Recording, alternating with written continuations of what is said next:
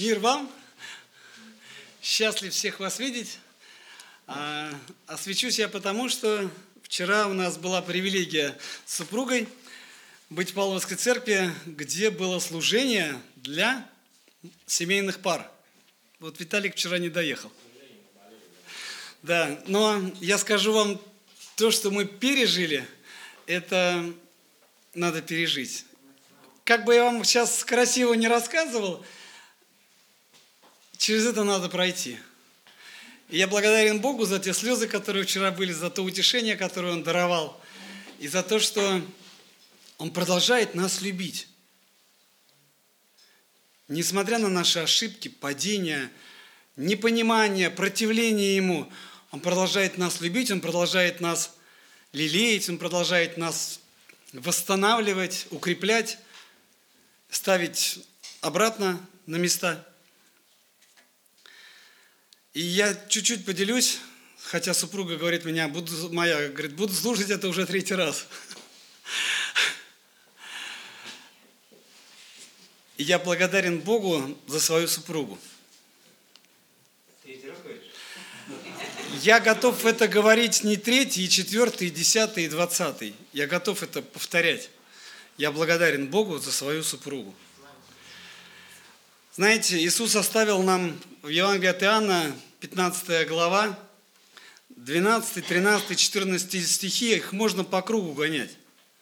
И они никогда не кончатся, потому что они дополняют друг друга. «Сия есть заповедь моя, да любите друг друга, как я возлюбил вас. Нет больше той любви, как если кто положит душу свою за друзей своих». Да? И последний стих, 14, 14. «Вы, друзья мои, если исполняете то, что я заповедую вам». И возвращаемся к 12 «Сия есть заповедь моя». И так можно по кругу и бесконечно. Скажите, пожалуйста, а кто у нас самый близкий друг на этой земле? А? Чего улыбаешься, Петр Георгиевич? Это я сам. Да? А я думал, супруга, которую Бог даровал нам. Самый близкий друг.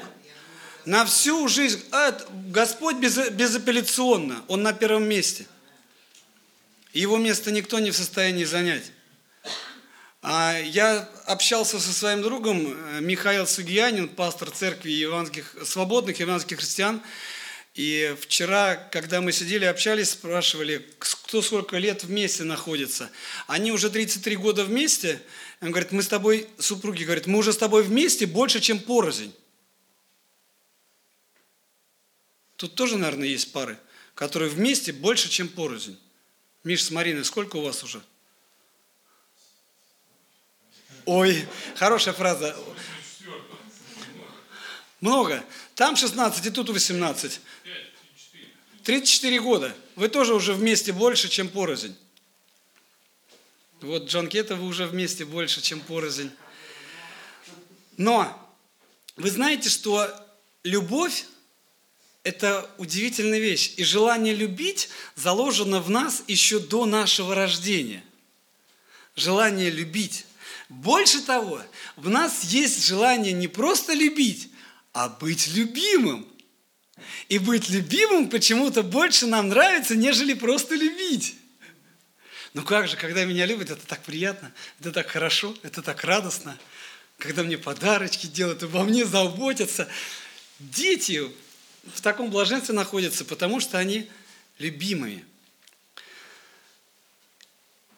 Сколько стихов Игорь Валентинович написал своей супруге, когда еще был не мужем? Писал ведь? Сколько усилий мужчины прикладывают, чтобы завоевать свою возлюбленную, а? Усилий, готовы звезды с небес доставать. И причем это не вопрос. Чтобы встретиться с любимой, съездить 100 километров, это вообще не расстояние. Усталость ничего не значит. Потому что мы едем к любимой навстречу. Ничего для нас не значит это. Куда потом все пропадает, куда потом все исчезает. Но любовь – это не только одно из наших чувств. Это наша суть, наше существо. И почти все чувства, которые происходят у нас внутри рождаются либо избытком любви, либо его недостатком. Если человек достаточно получает любви, он будет по одному поступать. Если у него любви недостаточно, он будет пытаться ее утащить разными путями, привлечь к себе эту любовь. Еще есть удивительное качество любви, она неуловима. Ее нельзя поймать. Мы ее ищем, мы ее достигаем, мы стараемся ее приобрести, а когда приобретаем, почему-то не знаем, как ее сберечь. Вот она в сердце есть и мучается сердце, и страдает. Когда же я снова увижу его? Песнь песней перечитайте. Страдания и одной стороны, и другой. Иногда нам кажется, что секрет любви прост. Но почему-то, когда мы пытаемся раскрыть этот секрет, мы приходим к пониманию того, что мы совсем ничего не понимаем. Это как осознание возрастания во Христе. Чем старше во Христе становишься, тем больше понимаешь, что ничего не понимаешь, и ты все ниже и ниже и ниже перед Его величием. Чего же хочет любовь? Удивительный вопрос. Все знают ответ. Никто не знает этого ответа. Как мы можем знать, что же нужно любви в данный момент? Тоже никто не знает. Что делать когда она развивается не теми темпами, какими должна развиваться. Книга «Песни песней», Артем, 3 глава, 5 стих. Книга написана Соломоном. Гимн любви. Заклинаю вас, дочери Иерусалима, не будите и не пробуждайте любовь, доколе не пожелает она сама. Какой удивительный стих. Доколе ей угодно, не тревожьте. Заклинаю вас, серными или полиманом, не будите, не тревожьте возлюбленной, доколе ей угодно. Не пробуждайте любовь, доколе не пожелает она сама. Есть у любви наши желания? Есть. И к ним стоит прислушиваться для того, чтобы в нужное время их выполнять. У любви свой ритм, свой темп и свои границы развития свои шаги, которыми она идет. Потому что если мы ее пробудим раньше, чем положено, она перейдет на другую стадию, на которую не надо переходить еще сегодня, чтобы не торопиться. Я думаю, что маленьких детей, э, Алина, ведь до сих пор Полина чего-то не ест, что едят взрослые, правда? Потому что еще рано. И если мы ее сейчас накормим что-то для взрослых, у нас будут проблемы. У ребенка, а соответственно у нас – с любовью то же самое. Нельзя торопиться. Она идет постепенно, шаг за шагом. Со своими остановками и паузами. Знаете, что есть два подхода к жизни. Есть восточный подход и западный. По западному подходу расстояние между двумя точками самое какое? Прямая. Самое быстрое расстояние. А по восточному подходу расстояние то же самое, но оно будет другими путями двигаться. Она будет останавливаться, заходить в дом к какому-то другу, о чем-то общаться, советоваться, потом переходить в магазин, чего-то приобретать в этом магазине. И он будет идти в ту же сторону. Это восточный подход. Он совсем другой. Не то, что прямо и напролом. Но, как я уже говорил, задолго до того, как она появляется в наших чувствах, любовь живет в нас, в так называемом подсознании. Но подсознание – это, так сказать, наша неосознанная часть души, которая э, больше олицетворяет нашу инстинктивную или даже животную часть. А есть еще надсознание, которое находится в духовной сфере. И разница между ними в том, что первое исходит из наших приземленных чувств, наши желания, наши страхи, наши страсти.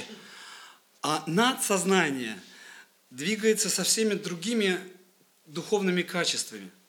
И вспомните, пожалуйста, откуда мы с вами вышли? Изначально, где мы все находились? И мужчина, и женщина. В Адаме. Они, мы имеем с вами один корень. И мужчина, и женщина. Мы были все в Адаме в одном. Когда Господь сказал, нехорошо быть человеку одному, сотворим ему помощника, соответственного ему. Так было? И когда Адам уснул, взял одну из сторон его и создал ему помощницу. И когда Адам открыл глаза, сказал, вот кость от костей моих, плоть от плоти моей, она будет называться женой, потому что взята от мужа. В русском языке слово «муж» от слова «может», а жена от слова «роженица». На иврите слово «муж» значит «иш», а к слову, к слову «жена» всего одна буква добавляется, и получается «иша». Она будет женой, потому что взята от мужа. У нас с вами один корень. И к этому корню, вырастая, мы начинаем стремиться обратно. И очень важно найти свой корень. Потому что когда ты возьмешь свое, тебе будет легко и комфортно, даже когда будут проблемы, какие-то непонимания в семье. А если возьмешь чужое, будешь ходить с ценным чемоданом, набитым драгоценностями, но у него не будет ручки. Он хороший, он ценный, но его неудобно носить. Есть такая фраза, чемодан без ручки. А когда ты берешь свое, Бог все усматривает. Бог благословляет, Бог умащивает елеем. Если бы все было так просто, да, иногда, к сожалению, супруги, которые вроде любят друг друга и друг друге души не чают, какие-то минуты размолвки, конфликты возникают, да, какие-то непонимания, и мы расходимся, и мы даже в этот момент можем забыть, а зачем же мы поженились? А почему мы поженились? А почему Бог свел именно нас? Вот таких разных, иногда и часто не понимающих друг друга. Но Воспоминание о том, что несмотря на все проблемы и переживания, наши души связаны в одном корне. Мы с вами, со своими женами являемся человеком, полноценным, стопроцентным человеком. И важно помнить, что любовь – это не просто сильные эмоции, которые у нас могут возникать, когда мы рядом с любимым человеком находимся. Не просто какое-то теплое убежище от равнодушного мира, окружающего нас. Это не только гормоны и биохимические процессы, которые происходят внутри нас. Это вот потрясающе в том, что это проявление божественного света. И дома может быть беспорядок. Могут бегать и шуметь дети. Но когда между супругами есть вот это единение, через них проявляется божественный свет. И человек, который придет в этот дом, обязательно это почувствует. Ему будет там хорошо, он не будет хотеть удаляться, потому что свет проявляется Божий через этих супругов. Бог хочет через нас с вами проявить себя. У него есть такое желание. Помните о том, что есть о муже и жене, о женихе и невесте точнее, такие выражения, что он наконец достиг зрелости и может уже жениться. А девушка пришла в возраст невесты, когда она может уже выходить замуж. Немаловажно, когда жених готов оставить свое прошлое, прилепиться к своей жене и стать с ней одним целым. Так? Невесты то же самое важно. Оставить то, что было, для того, чтобы связать свою жизнь с человеком, которого Господь ей подарил. Не буду говорить э, много, пространно. Хочу вот все эти качества любви, помните, первое послание Коринфянам, 13 глава. Все знают наизусть, правда? Если я говорю языками человеческими и ангельскими, а любви не имею, то я медь звенящая или кимвал звучащий. И потом мы говорим, перечисляем все качества четвертого. Любовь долготерпит, милосердствует, не завидует, не превозносится, не раздражается, не мыслит зла, не радуется неправде, а сорадуется истине, все покрывает, всему верит, всего надеется, все переносит. И самое главное, любовь никогда, скажите, не перестает. Как бы ни поступали наши дети, мы продолжаем их любить, потому что это наши дети, это наша кровь. Наши жены являются отражением нас самих, потому что когда мы женились, мы брали интересную, симпатичную, красивую девушку.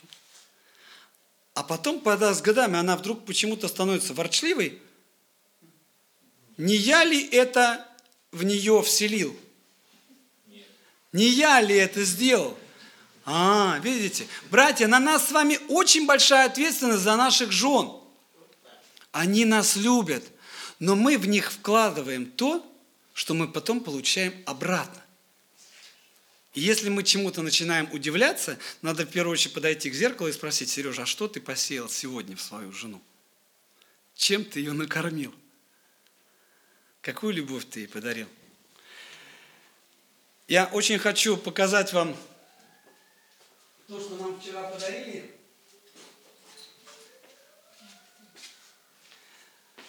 Когда мы расходились, э, это заповеди для мужа и заповеди для жены. Если можно их вам прочитать, Елена Федоровна, помоги, пожалуйста.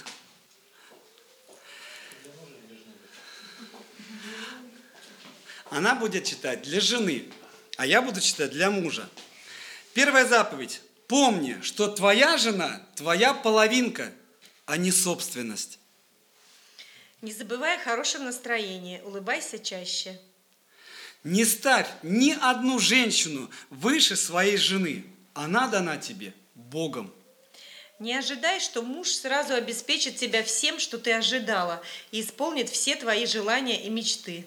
Третья заповедь. Удерживай любовь к жене теми же способами, которыми ты ее добивался. Ставь мужа выше своих родителей и детей. Четвертая заповедь. Не забывай говорить своей жене, что ты ее любишь. Ей это всегда нравится. Старайся угодить мужу и всегда милостиво прощай его. Пятая заповедь. Возвращаясь домой, стремись быть в добром расположении духа. Помни, что твое открытое одобрение мужа дороже для него, чем похвала всех людей. Шестая заповедь. Не позволяй никому критиковать свою жену или смеяться над ней, да и сам не торопись это делать. Не забывай о чистоте, аккуратности и скромности в одежде. Это же справедливо и к внешности. Седьмая заповедь. Не забывай, что общение очень важно для твоей жены. Никому не позволяй убеждать тебя в том, что у тебя трудная жизнь. Твой муж принц, а ты принцесса. Восьмая заповедь. Не сравнивай свою жену с другими женщинами. Твоя лучше всех. Будь хорошей хозяйкой, это твое призвание и долг. Девятая заповедь. Подчинись Христу во всем, и тогда жена с радостью подчинится тебе. Верь свою жизнь Господу Богу твоему, передай это детям твоим, и они назовут тебя благословенной. И десятую заповедь мы прочитаем вместе. Помните, совместная молитва творит великие чудеса в семейной жизни, и невозможное делает возможным. Аминь. А, мы споем одну песню в конце. Нет, мы говорили об этом просто... Нет, я просто не ожидала, что сейчас. Мне, мне так сказал пастор, а я не буду ослушиваться. А можно я скажу еще два слова к тому, что говорил Сережа? А, ну, не все а, имеют супругов, да, и, может быть, э, это относится только к ним. Но я хочу сказать, что после вчерашнего общения для себя я такое откровение получила, эта любовь Бога, она относится ко всем нашим окружающим. Она изливаться должна из нас не только у супругов друг к другу, но и ко всем окружающим. И самое главное, как мы не должны пытаться поменять супруга, а просто любить его, так же мы не должны пытаться поменять окружающих людей. Подчас, вот честно скажу, мне вот как-то хотелось поменять людей, но именно в том свете, в котором я себе представляю, как это должно быть. Господь нас учит просто любить, а менять себя.